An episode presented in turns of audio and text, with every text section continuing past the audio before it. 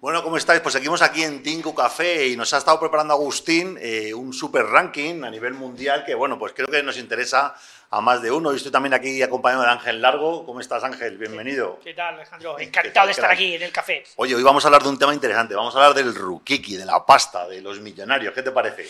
Pues hombre, algún día podemos ser uno de ellos, ¿no? ¿A cuántos millonarios conoces? Millonarios, millonarios, que tengan millones de euros, te refieres. Sí. Ah, alguno, alguno. Alguno, ¿eh? alguno, cada, alguno, alguno. algunos son un poco agarrados, pero algunos. alguno, alguno que se le caiga algún euro por ahí. Agus, bueno, te, nos traes el, el, ranking de los 10 millonarios más ricos del mundo, edición julio 2023, con toda la actualidad, ¿no? Sí, sí, sí. Este es un ranking hecho por, la, eh, por los medios Bloomberg que eh, contempla los 10, el ranking de los 10 millonarios del 10 al primero. Ok, o sea, vamos eh, del 10 al 1. Vamos a ir del 10 al 1 como para generar un poco de expectativa, aunque el 1 ya lo conocemos todos. Eh, bueno, el número 10 es Sergey Brin, es uno de los cofundadores de Google. Eh, se estima, bueno, tiene una, una, fortuna valorada en 104 millones de dólares. y bueno, está en el puesto 10 gracias a, bueno, ha hecho bien las cosas, me parece, para estar ahí. Eh, descendió, el mes pasado estuvo en el puesto 9 y ahora el puesto 9 lo ocupa Mark Zuckerberg. Vale, pero vamos, vamos a, hablar, a ver a Sergi Brin. A ver, bueno, ya, ya le pones cara. A ver, sí, yo lo conozco, Aquí- he visto. ah, Este no es, este no, No, es. no, no, Este- es el. ¿cómo, anterior, el anterior. cómo ha cambiado Son todos iguales Sergi de Brin? guapos. Ok, ok, ok, Sergi Brin. Pero Sergi Brin fue un tío que, que emigró a Estados Unidos Ok. y, y él ha llegado a confesar que le hicieron moving en el cole.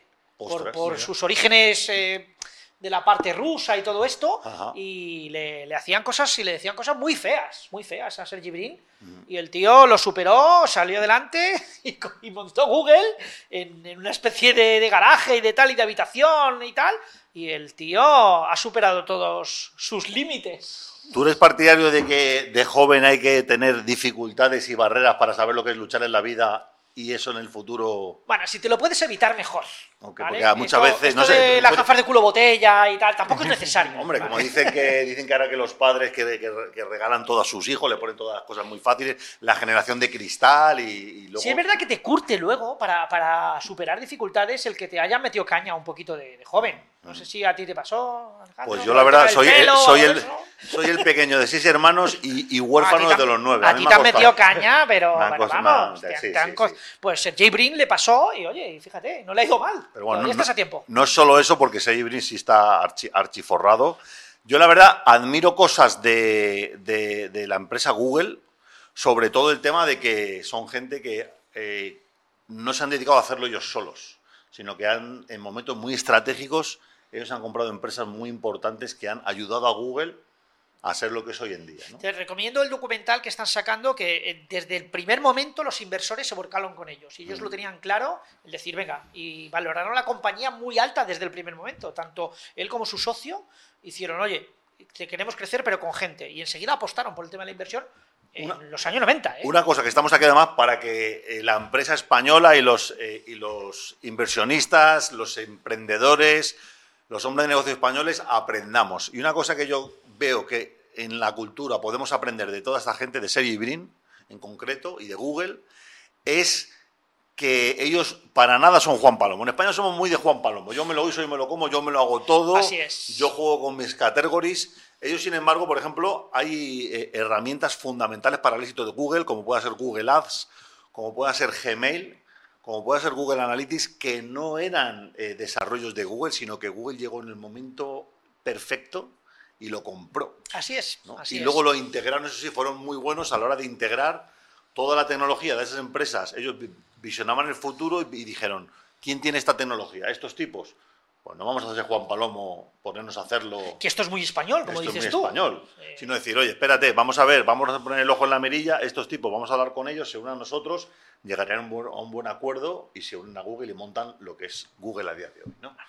Así que bueno, eso es un poco lo que, lo que te contamos Ángel y yo de, de Agus, de, Yo de Don Sergi que Brin. Conozco Google, obviamente, pero no, no conocía quién eran sus fundadores. Eh, Así que uh, está bueno aprender siempre algo nuevo.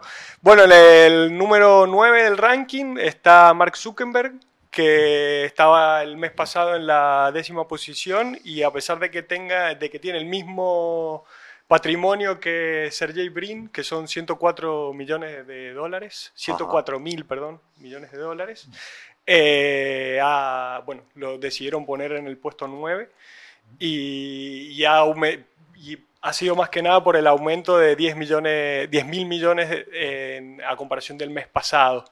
Así que, bueno, Mark Zuckerberg lo conocemos todos, creo que... Venga, alguna cosa reciente de Mark Zuckerberg que, la, resaltar. la nueva red social, que ya lo hablamos en Tingu Café, me parece que, que es algo que, que ha, dado que hablar y, puede que ser que, ahora le, le, traiga sus beneficios. Eh, y que está picado con Elon Musk, ¿tú habías oído de eso? están picados entre ellos, tú fíjate, si os sobran pasta, ¿para qué os peleáis? Chicos, cada uno a su lado. El poder es así, el poder es así. Yo lo que me asombra es lo que ha cambiado físicamente este hombre. Yo, ahí le vemos una foto, pero es que es que yo creo que este se ha metido bisturí, pero por todos los lados, ¿eh? Oye, que me parece bien, ¿eh? Dicen que como es reptiliano, que a veces tiene que cambiarse la piel, ponerse otra encima, tal. Pero, este tipo ha cambiado, ha cambiado físicamente un montón. Y luego fue, este fue, yo voy a contar la anécdota que a mí me, me, impresionó, este fue de los primeros que tapó la cámara con un papelito. Ostras, sí, sí, brutal. La primera vez que yo veo a un tipo tapando la cámara para que, por si acaso le están robando datos o grabando, eh, fue a este tipo y dije, pero este tipo sabe algo que nosotros los humanos no sabemos. Si lo tiene, si lo tiene él. Y luego otra, otra, otra, otra foto, bueno, no fue un vídeo que me saltó esta semana, histórico, sale él bastante, bastante joven, cuando estaba Facebook anunciándose por ahí, 2005-2006, que el tipo tenía la chaqueta una chaqueta y de pronto en una entrevista en Estados Unidos le pide la, la, entrevistadora, oye, nos han dicho que hay una leyenda urbana con tu chaqueta y tal. El tipo se quita una chaqueta, una cazadora y la enseña y tiene como el logotipo de la empresa, pero con una forma Illuminati total ahí, con un triángulo y, los valores de la empresa puestos así. Ya buscaremos el, buscaremos la foto para que lo veáis, pero... Yo, he visto un documental hace poco que, que, decía que cuando les iban a hacer las primeras entrevistas, que se comportaban como lo que eran, unos críos, mm. unos críos que querían jugar, y estaban jugando videojuegos, y estaban, ¿y ahora qué hacemos? No sé qué, y ponte así. Y, y eran unos críos, unos críos de 20 años, pero con una capacidad intelectual y visión de, lo que es una comunidad global impresionante, pero eran unos críos. Brutal, y hasta, y hasta Facebook, ¿no? Que dicen que sus inicios se creó para, para coleccionar chicas de como las fotos de las chicas de la universidad. Porque no ligaban, básicamente. Eran unos frikis. bueno, venga, vamos, dinos más. ¿Quién va por aquí? bueno, el octavo lugar. Eh, el octavo es Larry Page, es otro de los cofundadores de Google. Eh, y está al frente de Alphabet, que es una empresa tecnológica. Eh, bueno, mantiene el patrimonio a comparación del, del, mes pasado un poco superior, eh, alcanza los 110 millones, de 110 mil millones de dólares. Y bueno, también, hombre de Google, de maneja, maneja data. ¿Qué más cosas podríamos comentar de Google? Yo, por ejemplo, sé que ellos están invirtiendo mucho en, alargar la vida, ¿no? Crearon dentro de esta empresa Alphabet, ¿no? Que de hecho incluso cambiaron el nombre porque estaban comprando tantas empresas que dijeron, vamos a dejar Google con el tema de Internet y el buscador y tal, y Alphabet le vamos a llamar a todo el conglomerado. Y Alphabet creó una empresa que se llama Calico, hace ya como unos 10 años, con el objetivo de alargar la vida. Ese era el único moto que tenía. Pero claro, de director médico cogieron al director médico de la compañía de biotecnología más importante del mundo. Lo ficharon así en plan, toma, un cheque, vente a trabajar con nosotros. y, y, además cuando le entrevistaban a este hombre dijo, bueno, vengo aquí a trabajar, no tengo ni idea de lo que vamos a hacer, pero me han puesto el cheque más grande. Qué curiosidades o qué... O qué yo, creo que cuando tienes tanta pasta ya dices, ¿y ahora qué quiero hacer para pasar ya a la posteridad? Pues voy a alargar la vida de los seres humanos. Por ejemplo. O, como le pasará a uno de los que seguro que estará ahí, ¿no? Pues voy a mandar naves al espacio. Yo creo que ya se te va la pinza de tal manera, te sobra tanto la pasta y dices, ¿qué voy a hacer para allá que me recuerden durante siglos y tal? Y se ponen con eso. Yo la pregunta que haría a Larry es, ¿por qué tiene más pasta que Sergey Brin? o sea, ¿qué has hecho, Larry? ¿Por qué a ti tú sí y Sergey no? Eso es verdad, eso es verdad. Y fíjate que ellos llevan años juntos y, y bueno, y siguen, o sea, que no se, han, no se, deben llevar bien, se llevan bien, ¿no? Seguramente. ¿Qué más tenemos por ahí? Bueno, en el número 7 tenemos a Warren Buffett, eh, quien es conocido como el inversionista más exitoso de todos, de todos los tiempos, eh, que bueno, aumentó la fortuna del mes pasado a este mes en 2 mil millones de dólares y acumula un patrimonio de 113 mil millones. Eh, bueno. Este es el, el papá de lo que llaman el, el- el value investing, ¿no? El invertir en valor. Pero Warren Buffett vive de verdad, porque yo tengo dudas sobre su edad, si está entre 100 y 120 años. Hombre, buenos, buenos médicos tiene que tener, porque con tanta pasta imagino que tendrá doctores ahí bien especializados. El tipo este es caracterizado porque, porque trabaja las inversiones súper tradicionales, ¿no? Sí. De hecho, él tiene una empresa que se llama Berkshire Hathaway, que es una de las empresas más grandes de Estados Unidos, pero que la empresa no hace nada, simplemente aglomera las acciones de empresas súper tradicionales, como pueda ser Coca-Cola, Heinz, eh, empresas de alimentación, de petróleo, de transportes y tal. Está metiendo un- también temas tecnológicos, obviamente, porque la tecnología es lo que está llevando todas las inversiones desde hace unos años, pero se le considera como un tipo muy, muy, muy tradicional y de hecho siempre se ha pronunciado en contra de cosas como Bitcoin y tal, ¿no? Él dice que, Así es. que lo que funciona es el dólar, que lo que funciona es lo de siempre, la cesta de la compra, llenar el coche de gasolina y... Yo, yo le escuché una cosa que a mí me parece muy coherente. Dice, si tú no le puedes explicar a tu madre a qué te dedicas, no inviertas en eso. Si tu madre no entiende lo que vas a hacer, ¿vale? No lo hagas, no lo hagas. Y me pareció muy coherente, un tipo muy coherente y tal. Lo que pasa es que, claro, tiene ya tantos millones de seguidores que yo creo que algún día se irá a la pelota y dirá, pues ahora voy a decir esto y seguro que miles de personas, millones de personas invertirás en eso solamente porque Warren Buffett lo ha dicho. Entonces, me parece bien mientras no se le vaya mucho la, la pelota. Y si está vivo de verdad, Warren, te seguiremos. Y de hecho creo que él también es, aunque no sale aquí en la lista, pero creo que su socio también es una persona como que él tiene de mano derecha a un tío que es bastante, bastante bueno, bastante Mira. competente. Ahí buscaremos el nombre. Bueno, ¿qué más tenemos por ahí? Bueno, en el número 6, alguien que vos conocés, eh, Steve Ballmer, eh, que bueno, eh, tuvo un aumento también del mes pasado a este mes en 3 mil millones de dólares y aumenta, o sea, y tiene una fortuna evaluada en 118 mil millones de dólares. El, bueno, todo su patrimonio se basa en acciones de Microsoft, no sé si todo, pero la gra- gran parte de su patrimonio, porque bueno, él fue CEO de Microsoft durante muchos años. Sí, él fue, eh, fundó Microsoft con Bill Gates y es un tipo además que, bueno, salía, como vemos ahí en la, en la imagen, el tipo expresándose y tal, estaba bastante loco, bastante colgado. Hay bastantes, hay bastantes memes en internet, pero que no son memes, digamos, de fotos trucadas, sino que es que realmente él bailando Es que y es tal. muy vehemente, muy Un vehemente. tío muy, vehemente, que, con una expresión corporal, eh, la verdad. Es dueño de un equipo de la NBA. Ajá. Vale, Creo que es de los Clippers, creo que es. Y, y está el tío en primera fila siempre ahí y, y se- y las cámaras, claro, gozan con él. porque es, un tío tan vehemente que se expresa tanto, que lo vive tanto. Pero claro, eh, es igual, no sabemos qué edad tiene. Ahí puede aparentar 50, ¿no? ¿Cuántos le echabas tú, Alejandro? Hombre, yo creo que tiene 60 y Yo pico creo que ya, tiene más, ¿no? Tiene 67. Bueno, eso es lo que dice Internet. Pero eso él lo truca, Internet lo puede modificar a su gusto. Pero la verdad es que es un tipo que, que- que no fue así como muy carismático de cuando estuvo trabajando, cuando, cuando él, claro, sustituir a Bill Gates, imagínate. También, Es que claro, Es- eh, tenemos que poner el lugar. Oye, mira, eres el que sustituye a Bill Gates, coño.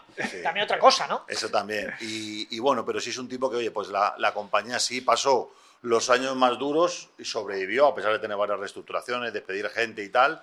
Y ahora, bueno, pues Microsoft ha vuelto a, a revivir, eh, todos sus productos están a tope, la nube de Microsoft Azure, Windows 11, y bueno, seguimos, aunque se pegaron un trastazo estando el DCO con la telefonía móvil, ¿no? A recordar que eh, eh, Microsoft tuvo muchos intentos de imitar a Apple al lanzar un dispositivo móvil, el sistema operativo de los teléfonos, al lanzar también el- los MP3, Se, se estos habló llaman incluso, Alejandro, Zune, de que querían sacar su moneda propia, ¿no? su moneda Incluso, propia, o sea, tal, incluso date cuenta que querían hacer hasta su propio internet. Y su propio banco y todas estas cosas. El, el MSN famoso, no sé si os acordáis. Sí, sí, sí. Que cuando nació Internet, ¿por qué dejar un Internet abierto si podemos tener una que sea solo de Microsoft?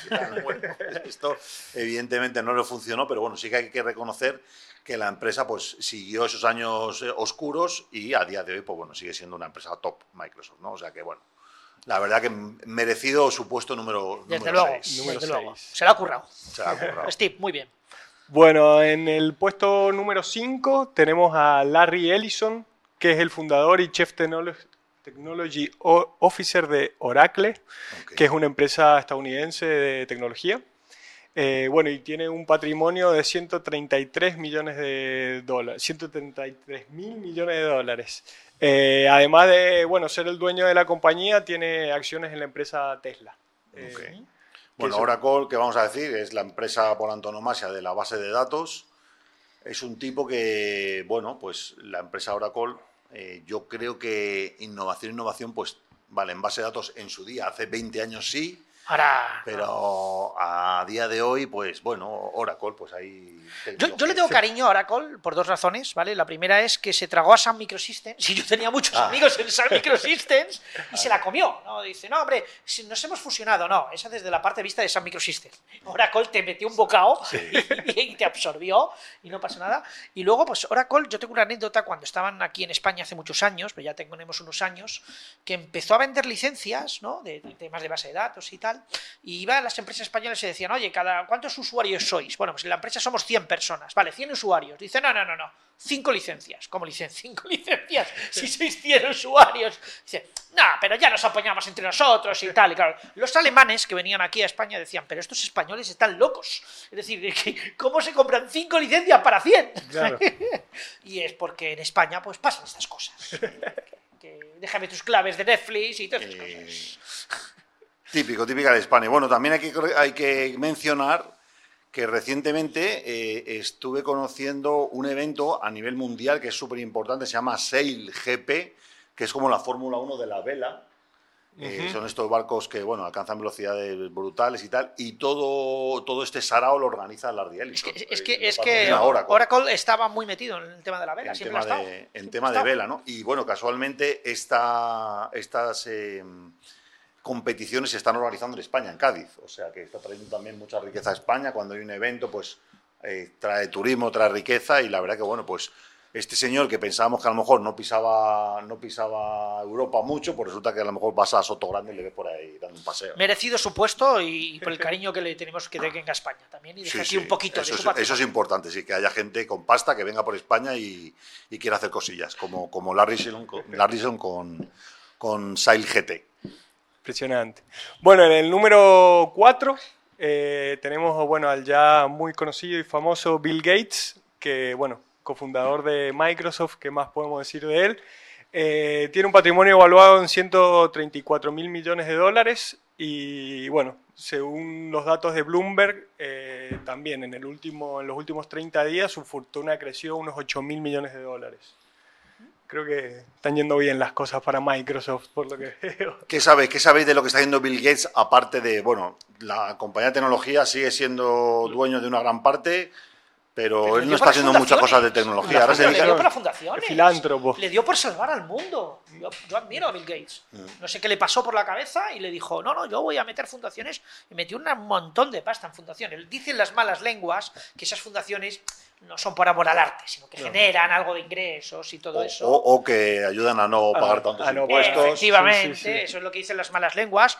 Pero un tío que de repente dice, mira, yo ya tengo tanta pasta, he puesto ventanas por todo el mundo, ¿no? lo que voy a hacer ahora es salvar este mundo, ya después de todas las ventanas que he puesto, pues ostras, a mí me merece un respeto Bill y, y- y igual, no sé qué edad tiene, no sé si lo, lo pone por ahí a gusto, pero yo no lo sé, yo creo que, que nacimos con Bill Gates, ¿no, Alejandro? Sí, algo así. Eh, bueno, 67 también. 67, Ah, cosas que esto- me esto- llaman esto, esto, de verdad, vamos a ponerle en duda. ¿eh? Cosas que me llaman la atención, porque él también puede cambiar la Wikipedia, ¿verdad? Pero cosas que me llaman la atención, creo que él eh, eh, se divorció y tuvo que darle la mitad de su pasta a la exmujer, con lo cual ahí, bueno, pues... Pasó a ser una de las mujeres más ricas del mundo. Sí, sí, sí, sí, sí, así es. Eso como detallito. Y luego otro detalle, que las inversiones que hace Bill Gates últimamente, por, la que, por las que son, es conocido, no son de tecnología, son de cosas mucho más básicas. Él es amigo, muy amigo de Warren Buffett, del que hemos hablado antes, y invierte en empresas eh, de reciclaje, de recogida de basuras, de gestión de agua. Tiene, por ejemplo, la empresa más grande del mundo que potabiliza agua para las bebidas que compramos en las tiendas, las bueno. bebidas, los refrescos, los tés y todo esto. Esas aguas tienen un tratamiento especial y toda la máquina y toda la tecnología eh, son empresas que son de Bill Yo Gates. creo, También Alejandro, que hay un patrón ahí que cuando ya tienes un montón de pasta, algo hace clic aquí dentro y dice, hostia, ahora me quiero dedicar a estas cosas. Y tal. A- Hasta hizo un documental en Netflix, no sé si lo han visto. Hay un documental de Bill Gates en Netflix que habla toda de su parte de, de- de como filántropo, Sí, digamos, sí, y, sí. y todos sus proyectos sociales y todo eso. La verdad que como publicidad está bastante bueno porque me, por lo menos a mí yo no lo conocía y me cambió, o sea, lo conocía de saber quién es, pero no, no sabía su historia.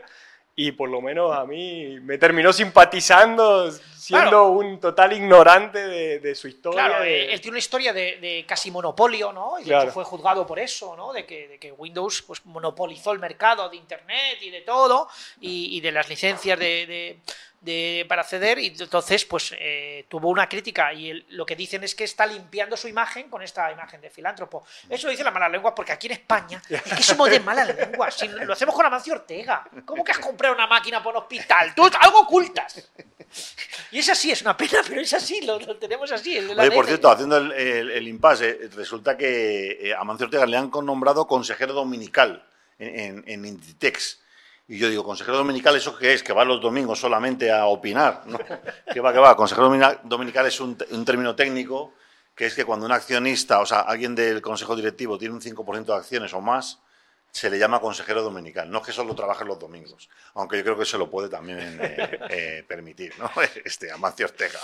Pero bueno, bueno, pues la verdad, Bill Gates, habría que ver también si si este documental de Netflix no es un, greenwashing que llaman, ¿no? Un lavado de cara, sino que, bueno, realmente... Tiene, toda, toda la pinta, todo el aspecto, pero no lo, no lo sé. Bueno, bueno, dejémoslo, dejémoslo ahí, que la gente vaya a Netflix... a darle un voto de confianza. Y, tome su propia decisión. Bueno, de que, lo vea, que lo vea. Bueno, entrar a Netflix y verlo, y nos contáis. Ahora entramos al podio. Eh, el último escalón del podio lo tiene Jeff Bezos, que, bueno, creo que todos también conocemos a Jeff Bezos. Número 3. Que es el fundador de Amazon y Blue Origin y que actualmente tiene un patrimonio valuado en 54 mil millones de dólares. Eh, bueno, ¿qué, decir de Amazon? Una empresa que vende todo. Jeff Bezos. Pues yo compré un cable ayer y me, ha llegado hoy. O sea, es que, que un tío que hace esto... Yo, creo que cambió el mundo tal y como lo vemos. O sea, yo, este tipo de personas que nos cambian la visión del mundo, yo creo que merecen toda la admiración. Yo he visto hace poco eh, otro documental de, Jeff Bezos donde ellos vendían libros ¿no? y querían ser pues, una tienda de libros virtual, online, pero se dio cuenta de que empezó a vender más cosas y ostras, y la gente los compraba. Pero la verdadera, el verdadero cambio y el paradigma de Amazon es el tema logístico, el tema de eh, la inmediatez que las nuevas generaciones ya no están acostumbradas a que no les llegue de inmediato. y esto va a ser un problema a nivel de paciencia, a nivel de templanza, etcétera, etcétera. El bueno de Jeff, eh, en el documental que yo vi, le entrevistaban y decían, pero usted gana muchos millones, ya ganaba muchos millones de euros hace muchos años y lleva un Toyota. Un Toyota lleva. Dice, es que así paso desapercibido. Qué tío, macho. Oye, le han hecho un documental también a Jeff Bezos. Sí, sí, sí. sí. O, que, o sea, que millonario tiene que ser con documental. Si no, no es un millonario de verdad. Es el dreamwashing este que dices tú, ¿no? Bueno, yo ya tengo tanta pasta que ah, ya me he cagado en todo y ya, pues que me hagan un documental. Yo lo que sí que vi, una foto de él eh, como hace 10... Bueno, cuando empezó con la tienda de, de libros y tal y tiene un aspecto bastante cascado y sin embargo tiene fotos recientes que el tipo estaba de gimnasio, fuerte, con una mujer explosiva al lado, tal, o sea que el tipo, según ha ido ganando pasta, sí ha ido mejorando su físico y, y cuidándose bien. Puede ser que pensemos lo contrario, que oye, con tanto trabajo y tantos millones que gestionar, está más, te, casca más, ¿no? Eso te pasa factura y no, al contrario, hay gente que lo administra bien como en el bisturí, Alejandro, yo creo más en el bisturí. Yo si tuviera pasta me, me, bisturiaba, ¿no? me metía ahí el cuchillo, sí, sí, Bueno, bueno, cada uno, cada uno es estilo. Pero bueno, aquí lo tenemos, Jeff Bezos, eh, dueño de Amazon, y Blue Origin, que no, sé lo que es Blue Origin. No, ni idea. Pero creo este que es una empresa tecnológica. toca, vamos. Una empresa tecnológica. Ah, será igual la de, la de Amazon Web Services o tal. Bueno, si no lo buscáis en casa. Bueno, vamos a la medalla de plata. Bueno, la medalla de, plata la tiene el francés Bernard Arnault, que acumula una fortuna de 200 mil millones de dólares. Y eh, bueno, no sé si saben quién es, es un bueno, es francés y se dedica a las marcas de lujos. Eh, es dueño de marcas como Louis Vuitton, Loewe, Christian Dior, eh, bueno, entre otras. Que bueno, el mercado del lujo últimamente ha estado creciendo, es uno de los mercados que más ha crecido en el, en el, mundo. Yo, cuando dices últimamente, eh, escuché una frase de alguien que se dedica a todo esto, el mercado del lujo, que el lujo nunca, nunca decae, nunca, siempre, porque el lujo es algo atrayente. Y siempre va a haber millonarios en el mundo, con lo cual siempre quieren esas, esas marcas de lujo, con lo cual el lujo nunca está de caída, siempre está se mantiene y hay gente siempre que quiere marcas de lujo y claro, este señor pues seguramente lo vio venir. Tendríamos que investigar si no le viene de herencia, pero bueno, le veo bastante mayor, yo creo que no ha heredado este. Uy, este está- este los que le darán cascado, serán ¿eh? los otros. Los que Bueno, a lo mejor tiene 250 años de edad. Eh, no le, yo le veo mayor ahí en la foto, ¿eh? Oye, el tema del lujo, pues habrá que montar un programa de lujo o algo, Es, que- es que el lujo, de verdad, no- nunca cae, nunca cae, de verdad. Y las marcas de lujo siempre están, siempre están ahí.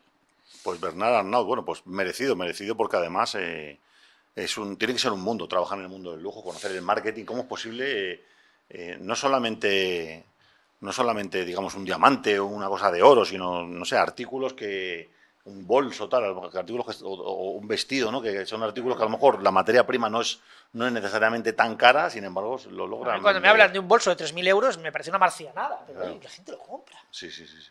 Y cada vez más gente. Yo creo que lo que está pasando ahora es que ya, o sea, ha pasado de, de ser un lujo para pocos a ser un lujo bastante masivo. Accesible. Sí, sí, sí, masivo. No sé por qué, pero es algo que está pasando y, y se, se ve, se ve. Eso es una de las claves, ampliar tu espectro y tu target para llegar a cada vez a más público. Y Claro. decir, es que tú eres exclusivo. Un bolso de 3.000 pavos no lo vas a tener más que tú, tú y los otros. eh, Los A otros mí, que no- a mí- a mí no me llega, no me llega publicidad de, de- de lujo, tío, a, al Instagram. buzón, Debe ser he que- mirado en el buzón y no he encontrado nada.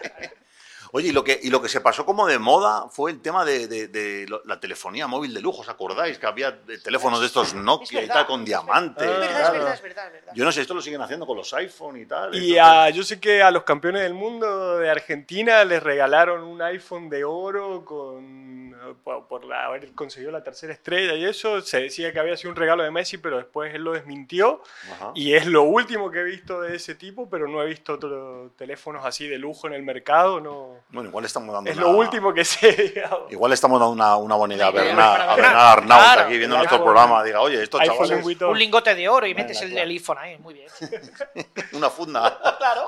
Una funda de lingote para el iPhone, eso estaría bueno. Bueno, y, el, y por antonomasia el number one of the Sí, world, el número uno. champion. Ya también lo conocemos todos. eh, se escapó, eh, hizo una diferencia de 34 mil millones de dólares a comparación de Bernard, eh, Bernard Arnault. Y es, bueno, Elon Musk, que acumula una fortuna de 234 mil millones de dólares. Wow. Eh, bueno, Hay mucha leyenda de, de Elon Musk. Una de ellas, la más conocida, es que no es un ser humano. Claro. No, que, no, que es un extraterrestre. posiblemente. ¿vale? Que dicen que no es de este planeta. Por eso se Bueno. quiere volver a su planeta. Claro, digamos, efectivamente, al final Pero- lo de salir con, con los cohetes es porque quiere volver Quiere a su volver a su sitio. Pero por sus capacidades, ¿no? Porque no solamente lleva una impresión como Tesla, sino que lleva también SpaceX, lleva tal, o sea, por su capacidad que Con, dicen que es con proyectos de mucho riesgo, ¿eh? Cuidado que mandar un cohetito al espacio solamente... Es decir, tú eres un astronauta y tú tienes debajo de, de tus bajos vientre, de tu bajo vientre un montón de combustible debajo. Cuidado, ¿eh? Que eso puede petar. Y puede petar como te puede petar el, submarinito claro. famoso. Claro, claro, claro. A mí de lo más me, me llama la atención eh, el, el tema de que el tipo va como un poco aparte de toda la corriente esta que hay en Silicon Valley y tal, ¿no? El tipo, de hecho, incluso Medio, medio rockero. medio rockero, su- su- sus headquarters los, los movió creo que a, otro estado, a Texas o un estado de estos, porque no quería estar en California. El tipo también se va, se va a estos programas medio conspiranoicos de Estados Unidos a charlar, fumar porros. Tiene, tiene un montón de memes fumando porros y tal, pero es que el tío va allí a... Yo creo que una fumada de esa se compró.